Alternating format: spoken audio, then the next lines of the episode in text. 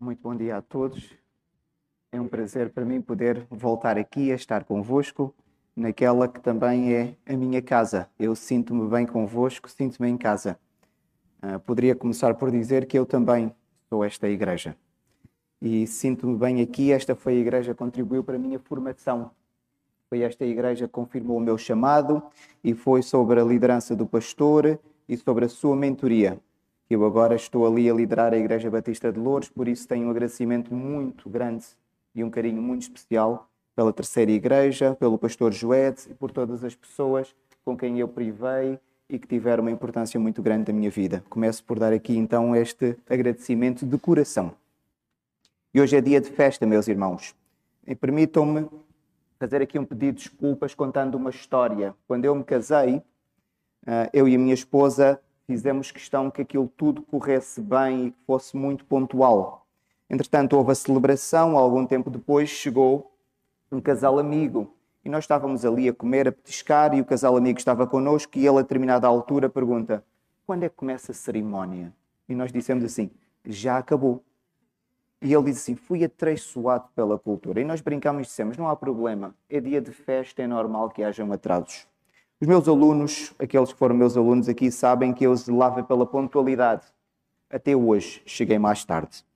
Então, para confirmar que é um dia de festa em que às vezes somos um pouco mais displicentes, embora não fosse por displicência que tivesse chegado atrasado, foi mesmo um equívoco na hora, mas fiquei contente por perceber que afinal é mesmo dia, dia de festa. Depois daquela apresentação que foi feita do pastor Joed, foi bom nós podermos ver um pouco do historial da vida uh, do servo do Senhor, eu não sei o que é que eu poderia dizer sobre mim. Por isso, centremos-nos na palavra do Senhor.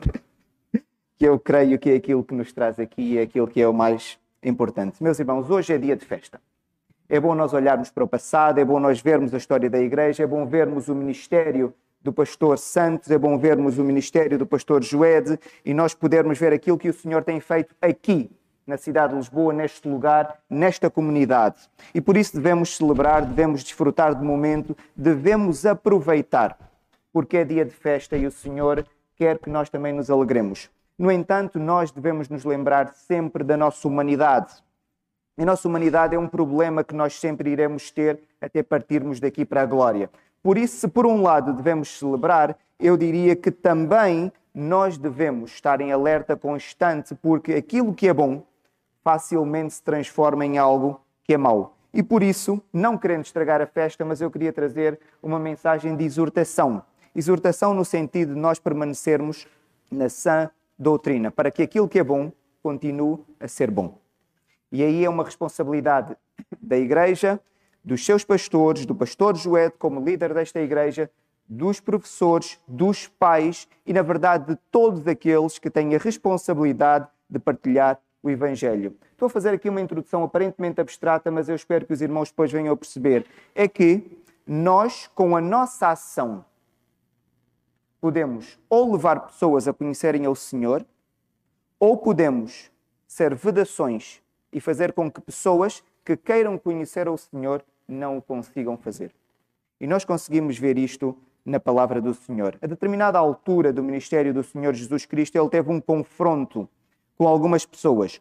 Há um episódio que nós vamos ler, está no livro de Lucas, no capítulo 11. E este episódio nós conseguimos encontrar no livro de Lucas, no capítulo 11, dos versículos 37 até o 54. Nós não vamos ler todos os versículos, nós vamos ler alguns dos versículos e vamos tentar ver aquilo que o Senhor quer nos ensinar nesta manhã. Mas basicamente o que eu quero dizer é que o Senhor Jesus Cristo, nestes versículos, ele tem aqui um confronto com dois grupos de pessoas. E quando o Senhor Jesus Cristo então reage e começa a falar sobre estas pessoas, ele deixa-nos aqui um alerta que foi para aquelas pessoas, que as suas palavras foram dirigidas, mas também para nós. E nós devemos ter então o mesmo cuidado. O Senhor Jesus Cristo, ele vinha de um dia cansativo. Os irmãos começam a ler o capítulo 11, é um capítulo de muito ensino, é um capítulo intenso. E o Senhor Jesus Cristo tinha sido aqui identificado como alguém que fazia aqueles milagres em nome de Satanás. Houve aqui uma dificuldade que ele teve de enfrentar com os judeus e com os fariseus. A determinada altura, depois do Senhor Jesus Cristo sofrer este primeiro grande confronto, ele começa a ensinar e depois, a partir do 37, vemos que ele é convidado para tomar uma refeição em casa de um fariseu. E o versículo 37 e 38 diz-nos isso mesmo. Ao falar Jesus estas palavras, um fariseu convidou para ir comer com ele. Então, entrando, tomou lugar à mesa. O fariseu, porém, admirou-se ao ver que Jesus não se lavara primeiro antes de comer. Quando nós pensamos que agora o Senhor Jesus vai ter um momento de paz, de tranquilidade, vai desfrutar daquela refeição depois de um dia cansativo, o que nós vemos é, assim que ele senta à mesa, antes da refeição chegar, já está a ser julgado. E nós agora podíamos ler este versículo e dizer, mas faz sentido. E principalmente no contexto de pandemia que nós vivemos, vemos que o Senhor Jesus Cristo era alguém que não tinha os princípios básicos de higiene. Não, não é disso que se trata aqui. O que se trata aqui, quando eles falavam sobre lavar as mãos, era de uma cerimónia que eles faziam. Eles pegavam água que estava num recipiente que estava nas suas casas, era uma água que dizia-se que era purificado, com um objeto próprio que tirava cerca de meio litro de água, eles tiravam a água e despejavam na mão e havia todo um protocolo para a lavagem das mãos. Então, despejavam da ponta dos dedos até ao punho, depois faziam o mesmo na outra mão e depois com o punho esfregavam na palma da mão. Fazendo isso, estes homens consideravam que estavam purificados. Então agora poderiam comer. O Senhor Jesus Cristo, conhecendo a lei, sabe, ele sabe perfeitamente que isto não purifica ninguém. Então ele entra, vê os outros a fazer e ele simplesmente ignora este ritual e ele senta-se para comer, mas ele é julgado. Então o Senhor Jesus Cristo, quando sabe os seus pensamentos, começa a falar para estes homens, para os fariseus, e diz no 37 e 38, ao falar Jesus essas palavras, peço desculpa, o Senhor Jesus então, quando percebe o que, é que ele tem na cabeça, começa a falar sobre a sua hipocrisia. E diz-lhes que eles têm uma preocupação muito grande, um zelo muito grande por cumprir rituais e cerimónias, mas não têm zelo nenhum com o coração. E estes homens que achavam que o Senhor Jesus Cristo era impuro porque não lavava as mãos, foram os mesmos que conspiraram para matar um ser humano e achavam que estava tudo bem foram os mesmos que, no julgamento do Senhor Jesus Cristo, contrataram testemunhas para mentir, para cometer perjúrio. Estas pessoas que faziam estas coisas completamente reprováveis achavam-se puros. Mas o Senhor Jesus, que não lavou as mãos de forma cerimonial, eles achavam que era impuro. O que nós vemos aqui é que então o Senhor Jesus Cristo fala para estes homens. Há um outro grupo que está presente nesta refeição e agora sim, o 37 e o 38, este grupo ouve o Senhor Jesus falar e sentem-se tocados também. 37 e 38. Ao falar Jesus estas palavras, quando está a acusar os fariseus da hipocrisia, um fariseu convidou para ir comer com ele. Então, entrando, tomou lugar à mesa. Nós já vimos isto. E eu peço desculpa, agora estou aqui um bocadinho equivocado com, com o texto. Mas há um outro grupo que está presente, meus irmãos, são os intérpretes da lei. E uma destas pessoas sente-se tocada e reage. E no versículo 45 nós encontramos: Então respondendo um dos intérpretes da lei, disse a Jesus: Mestre, dizendo estas coisas, também nos ofendes a nós. E o Senhor Jesus Cristo está a falar da hipocrisia e ele disse: Assim nós também ficamos tocados. Então o Senhor Jesus Cristo, que falava contra a hipocrisia dos fariseus, vira-se e agora vai falar para os intérpretes da lei. Estamos a falar de grupos distintos. Os fariseus eram um grupo político, os intérpretes da lei eram é uma profissão erudita, eram as pessoas que tinham a responsabilidade de ler, interpretar a lei e ensinar o povo. Então, estas pessoas também sentem-se tocadas com aquilo que o Senhor Jesus Cristo lhes tinha dito. Então, o Senhor Jesus Cristo agora começa a falar para estas pessoas e é sobre isso que eu queria falar convosco. Porquê? Estas pessoas tinham uma responsabilidade muito grande. Eram as pessoas que tinham a responsabilidade de ensinar o povo. Ensinar o quê? A santa lei do Senhor. Seriam os pastores, seriam os professores, seriam os pais, têm a responsabilidade de ensinar os filhos. Podemos dizer que todos nós podemos estar aqui representados na medida em que, como filhos e servos do Senhor Deus, nós temos a responsabilidade de ensinar a lei de Deus aos outros. Então o Senhor Jesus agora vira-se para estas pessoas e começa a falar sobre o seu problema, sobre o seu pecado. Estas pessoas tinham uma reputação tão grande, tão grande, tão grande, meus irmãos, para nós percebermos bem, que dizia-se que era grave transgredir a lei, mas era muito mais grave ofender a interpretação da lei. O que significa que era mais grave ofender aquilo que eles diziam do que ofender a própria lei. Então imaginem agora a responsabilidade destes homens. O problema destes homens é que eles liam a lei, eles interpretavam, mas eles deixavam que a sua humanidade falasse mais do que a lei. Então eles acrescentavam à lei do Senhor todo um conjunto de regras e de cerimónias que fazia com que o cumprimento da lei fosse extremamente pesado. E o que acontecia é exatamente o oposto, porque a lei liberta. E o Senhor Jesus Cristo diz que aquilo que ele tem a oferecer é para a libertação das pessoas. Mas o que nós víamos é que a lei aprisionava as pessoas e tornava-se um fardo tão pesado que era quase insuportável viver naquela comunidade religiosa.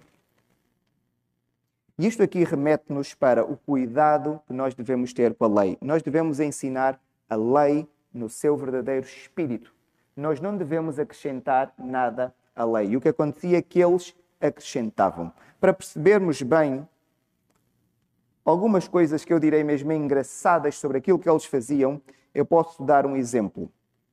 Eles sabiam que havia o mandamento de que era necessário o descanso. Nós todos sabemos isso, esse mandamento foi dado na criação. Eles tiveram necessidade de ir para além do mandamento, então escreveram um manual de regras sobre aquilo que se podia fazer ou não fazer no dia de descanso. Então era proibido, não é? Transportar um peso na mão direita, na mão esquerda, ou colo ou ao ombro. Não se podia a regra ia ao extremo de até ser proibido tomar banho, porque não vá a pessoa tomar banho, coloca um pouco de água sobre si, a água cai do recipiente, se tiver inclinação, começa a escorrer e dizem: está a limpar o chão, é trabalho. E isto acontecia. Então eles fazem um manual de regras infindável, quando podiam permanecer no espírito da lei. Mas o que é que eles diziam como regras? Porquê? Imaginem, meus irmãos, vamos pensar de forma prática. Eu tenho três cadeiras colocadas à mesa em minha casa. Aparece um convidado. Como é que eu faço? Vou colocar uma, uma cadeira extra que eu vou buscar a um, outro, a um outro compartimento da casa. Só que eu não posso transportar, porque é trabalho. E agora como é que eu faço? E era isso que acontecia. As pessoas agora viviam em vez de desfrutarem do dia de descanso para receber uma visita e estarem a confraternizar, não o podiam fazer. No entanto, havia algumas exceções e eu tenho que ler porque eu nem consigo sequer perceber. Mas eu vou ler e espero que os irmãos consigam perceber aquilo que eu tenho alguma dificuldade. Não se pode transportar o peso. No entanto, se for nas costas da mão, ou no pé, ou na boca, ou no cotovelo, ou na orelha, ou nos cabelos, ou na carteira com a boca para baixo, ou entre a carteira e a camisa, ou na dobra da camisa, ou no sapato ou na sandália, já se pode. Eu fico a pensar, quem é que ia decorar todas estas coisas? Claro que ninguém decorava. Mas eles tinham um conjunto de regras que eles naturalmente sabiam porque eles é que faziam. Então, no sábado, o irmão recebia alguém, não podia ir buscar uma cadeira para o seu convidado, mas eles recebiam alguém e o seu convidado tinha uma cadeira na mesa. Porquê? Eles arranjavam maneira de transportar e diziam que era mais uma exceção à lei. Então eles continuavam, continuavam a viver de forma descontraída, folgada, e as outras pessoas viviam aprisionadas. Por isso é que o Senhor Jesus Cristo, no versículo 46, diz: porque sobrecarregais os homens com fardos superiores às suas forças, mas vós mesmos nem com um dedo os tocais. Estão a ver? Então eles exigiam dos outros o cumprimento da lei e eles arranjavam maneira de não terem de cumprir a própria lei que eles faziam e que era pesada. Porquê que a lei era pesada? Porque não era de Deus. Tudo que vai para além da lei divina torna-se um fardo para os homens. Por isso, o alerta aqui para qualquer pessoa que tenha responsabilidade de ensinar é ficar simplesmente pelo ensino da lei. Não há necessidade de nada mais, meus irmãos. Isto é uma preocupação que qualquer pessoa que ensina a lei, que ensina a Bíblia, deve ter. Nós só devemos ensinar aquilo que as Escrituras dizem, nós não precisamos de um manual de regras para nos orientar. Isto só vai escravizar o ser humano. Um bom exemplo disso, meus irmãos, nós conseguimos perceber na religião dominante neste país. O Senhor Jesus Cristo dá duas ordenanças.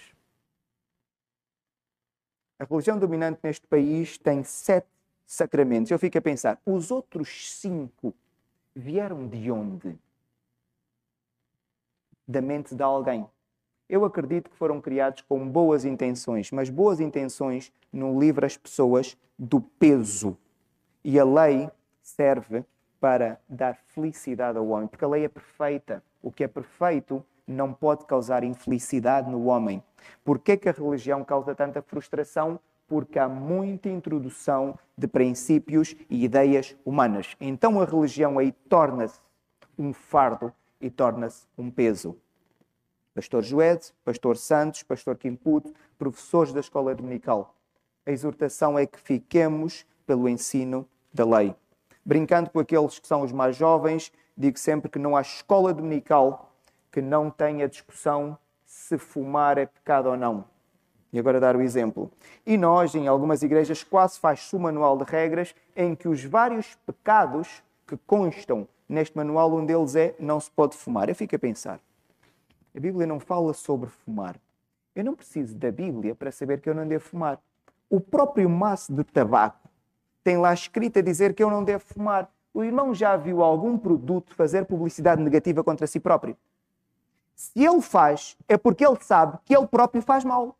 Eu não preciso de criar um princípio bíblico ou criar uma regra para validar alguém ser membro ou não da comunidade, se fuma ou se não fuma. Não é necessário. Fiquemos pela lei, fiquemos pelo princípio divino e não é necessário fazer estes acréscimos, porque senão depois entrávamos em incoerências e depois tínhamos que criar exceções para ver se conseguimos responder à incoerência e nunca mais terminávamos.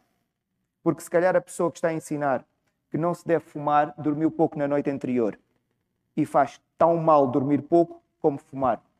Mas a pessoa diz que é uma exceção. Porque estava a dormir pouco para estudar para o Senhor. E entramos aqui em esquemas de exceções que não nos levam a lado nenhum. Então, fiquemos, meus irmãos, pela lei do Senhor. Devemos ter um cuidado muito grande com o mau ensino. Um outro ponto que eu gostava de destacar, meus irmãos, e este era o primeiro e eu tenho aqui o segundo, e eu creio que este aqui é mais importante e é mais grave. É que nós podemos ter uma ação que faz com que outras pessoas não cheguem ao reino dos céus. E agora o irmão diz: Isto era impossível. Versículo 52 diz assim: Ai de vós, intérpretes da lei, porque tomaste a chave da ciência, eles tinham na mão o conhecimento. Contudo, vós mesmos não entrastes no reino dos céus, não é? E impedistes os que estavam entrando. O que estes intérpretes da lei fizeram foi que eles nem entraram no reino dos céus e as pessoas que vinham e queriam entrar, eles criaram guarda à porta e não deixaram que ninguém entrasse. Não estamos a falar de pessoas ímpias, não estamos a falar de pessoas que não conheciam a lei. Estamos a falar das pessoas que tinham a responsabilidade de ensinar. Estamos a falar de pessoas como nós. Devemos ter muito cuidado. Agora, os irmãos acham que isto não é possível. Isto é bem possível. Isto é bem possível. Eu vou fazer agora aqui um pequenino desvio para nós voltarmos a este ponto, para nós podermos perceber que com a nossa ação nós podemos ser bênção ou maldição. Com a nossa ação, como responsáveis por ensinar, nós podemos ser bênção ou maldição para os outros. Vamos fazer aqui um pequenino desvio, meus irmãos. No livro de João, no capítulo 9, temos uma história muito conhecida. o Senhor Jesus vai a chegar a uma localidade com os seus discípulos. E há um homem cego. E os seus discípulos olham para o homem e perguntam ao Senhor Jesus Cristo: Quem pecou? Porque na cabeça deles alguém tinha de ter pecado para aquele homem ter aquele problema. E o Senhor Jesus Cristo diz: Ninguém. Vocês hoje vão ver a manifestação divina. Então o Senhor Jesus vê aquele homem, cospe para o chão, começa a mexer no solo misturado com a sua saliva, transforma-se em barro maleável, não é? Coloca nos olhos do homem e manda-o ir lavar-se num tanque, no tanque de Siloé. O homem vai lavar-se e o que é que acontece? O homem agora consegue ver. E o homem agora consegue ver. No versículo 15 diz assim: Então os fariseus, João capítulo 9, então os fariseus, por sua vez, lhe perguntaram como chegar a ver, ao que lhes respondeu: Aplicou lodo aos meus olhos, lavei-me estou vendo. Por isso alguns dos fariseus diziam: Esse homem não é de Deus, porque não guarda o sábado. Diziam outros: Como pode um homem pecador fazer tamanhos sinais? Os irmãos estão a ver, os irmãos estão a perceber o que, é que está a acontecer. Agora, uns diziam: De Deus não pode ser, este homem é pecador. Está a fazer isto ao sábado, a violar a lei que nós fizemos. E outros diziam: Mas se não é de Deus, se é pecador, como é que ele faz isto? Então gera-se ali um grande conflito entre eles. Então o que é que eles fazem? Têm a necessidade de chamar o homem, começam a inquirir o homem, o homem confirma-lhes que era cego e vê, eles desconfiam, mandam chamar os pais. E os pais confirmam, de facto, o nosso filho era cego e agora vê. Mas, entretanto, os pais, com medo dos fariseus, acabam por fugir também ao questionamento e dizem: se tem mais alguma questão, perguntem-lhe a ele, ele já é adulto. Mas eu confirmo, nós confirmamos que ele era cego e agora vê.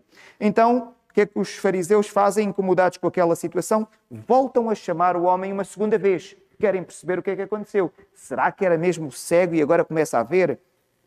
Então, chamam na segunda vez, versículos 24 eh, a 31, mas vamos só ler aqui alguns. Diz, diz assim: Então chamaram pela segunda vez o homem que fora cego e lhe disseram: Dá glória a Deus, nós sabemos que esse homem é pecador. Quem é que é pecador? Refere-se ao Senhor Jesus Cristo. Eles estão a dizer: aquele que te curou é pecador. Dá glória a Deus. Então o homem, 25, responde-lhes: Se é pecador, não sei. Uma coisa sei. Eu era cego e agora vejo. Então, enquanto eles estão preocupados se é pecador, o homem simplifica, diz: vocês digam o que quiserem. O facto é, eu não vi, agora vejo. E era a única coisa que o homem queria, era poder voltar a ver novamente. Perguntaram-lhe, pois, que te fez ele? Como te abriu os olhos? Ele lhes respondeu: Já vos disse, e não atendestes. Porque quereis ouvir outra vez? Porventura quereis vós mesmos tornar-vos seus discípulos? Então injuriaram e lhe disseram: Discípulo dele és tu mas nós somos discípulos de Moisés. Sabemos que Deus falou a Moisés, mas este nem sabemos de onde é. Respondeu-lhe o homem: Nisto é de estranhar. E eu gosto da maneira como o homem responde. Estamos a falar de uma pessoa cega, estamos a falar de uma pessoa ignorante. Não sabia ler, acredito que não sabia escrever. Uma pessoa que tinha uma limitação muito grande porque não podia ver durante toda a vida. Este era o primeiro dia que ele estava a ver. Eu acredito que ele ainda estava a descobrir as coisas, porque ele olhava, olhava para os objetos e ele não sabia o que era. Ainda estava a descobrir, estava a aprender a identificar os objetos.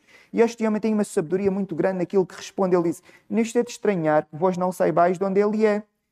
E contudo me abriu os olhos. Sabemos que Deus não atende a pecadores, mas pelo contrário. Se alguém teme a Deus e pratica a sua vontade, é este atende. Meus irmãos, e podíamos continuar a ler esta história e vemos que este homem depois é expulso da sinagoga e ele encontra-se com o Senhor Jesus Cristo e o Senhor Jesus então revela-se e ele diz que acredita que ele é o Filho de Deus. Com esta história e várias outras que nós encontramos na Bíblia, nós percebemos que aquilo que o Senhor Jesus Cristo fazia era para provar de forma cabal que ele era o Messias, que ele era o Filho de Deus, que ele era o próprio Deus. Este homem cego conseguiu perceber. Este homem cego percebeu, sim, por aquilo que eu percebi que aconteceu e depois comecei a ver, eu não tenho dúvidas. Este homem, eu ignorante, que não conheço a lei, e sabemos que a lei e os profetas testificam do Senhor Jesus Cristo, eu que não a conheço, sei que este homem é o Messias. Por que que isto é importante, meus irmãos? Era inegável, irrefutável, diante daquilo que o Senhor Jesus fazia, que ele era Deus. Os intérpretes da lei, que tinham a sapiência, a sabedoria, a ciência, que conheciam a lei, olham para a mesma pessoa olham para a lei e dizem: a lei não testifica deste homem. Este homem não é Deus, é um pecador. Os irmãos estão a ver? As pessoas têm a responsabilidade de ensinar, podem olhar para o próprio Deus e dizer que é um demónio. Já viram o poder que nós temos nas nossas mãos? E o cuidado que nós devemos ter com a lei do Senhor. Fiquemos-nos pela lei para não sermos responsáveis por isso, meus irmãos. E isto é uma história triste. Podermos ver que pessoas responsáveis por dizer quem era o Senhor foram aquelas pessoas que instigaram o povo, que quando o Senhor Jesus Cristo estava a ser julgado, o povo é ensinado por elas, quando tinha possibilidade de libertar o Senhor Jesus Cristo, quando houve aquela situação em que eles podiam escolher entre libertar o Senhor Jesus ou Barrabás, um criminoso, um homicida, o povo escolheu. Preferimos o homicida. Mas porquê que o povo escolheu? O cego conseguiu perceber que o Jesus era o santo de Deus. O ensino fez com que as pessoas olhassem para o próprio Deus e considerassem um criminoso. Nesta manhã, meus irmãos, volto a lembrar, é dia de festa. E nós devemos celebrar. E vimos a influência desta igreja na vida de todos nós. Vimos a influência dos pastores que pastorearam esta igreja, o pastor Santos, durante os seus muitos anos, e o pastor Joed, mais recentemente. E eu sou uma destas pessoas. Sofri a influência do pastor desta igreja, o meu mentor, e hoje é dia de celebrarmos, mas também é dia de nós, na celebração, estarmos vigilantes para continuarmos a celebrar durante mais 60, mais 100, mais 200 anos. Aquilo que o Senhor tem feito aqui, fiquemo-nos somente pela palavra do Senhor. Não há espaço para regras, artefactos humanos. Vai correr mal. Vai correr mal. Por isso, que a Igreja Batista do Senhor Jesus Cristo, aqui no Saldanha, aquilo que nós conhecemos como Terceira Igreja Batista de Lisboa, permaneça firme somente na lei do Senhor nosso Deus. Que o Senhor nos possa abençoar a todos. Muito obrigado.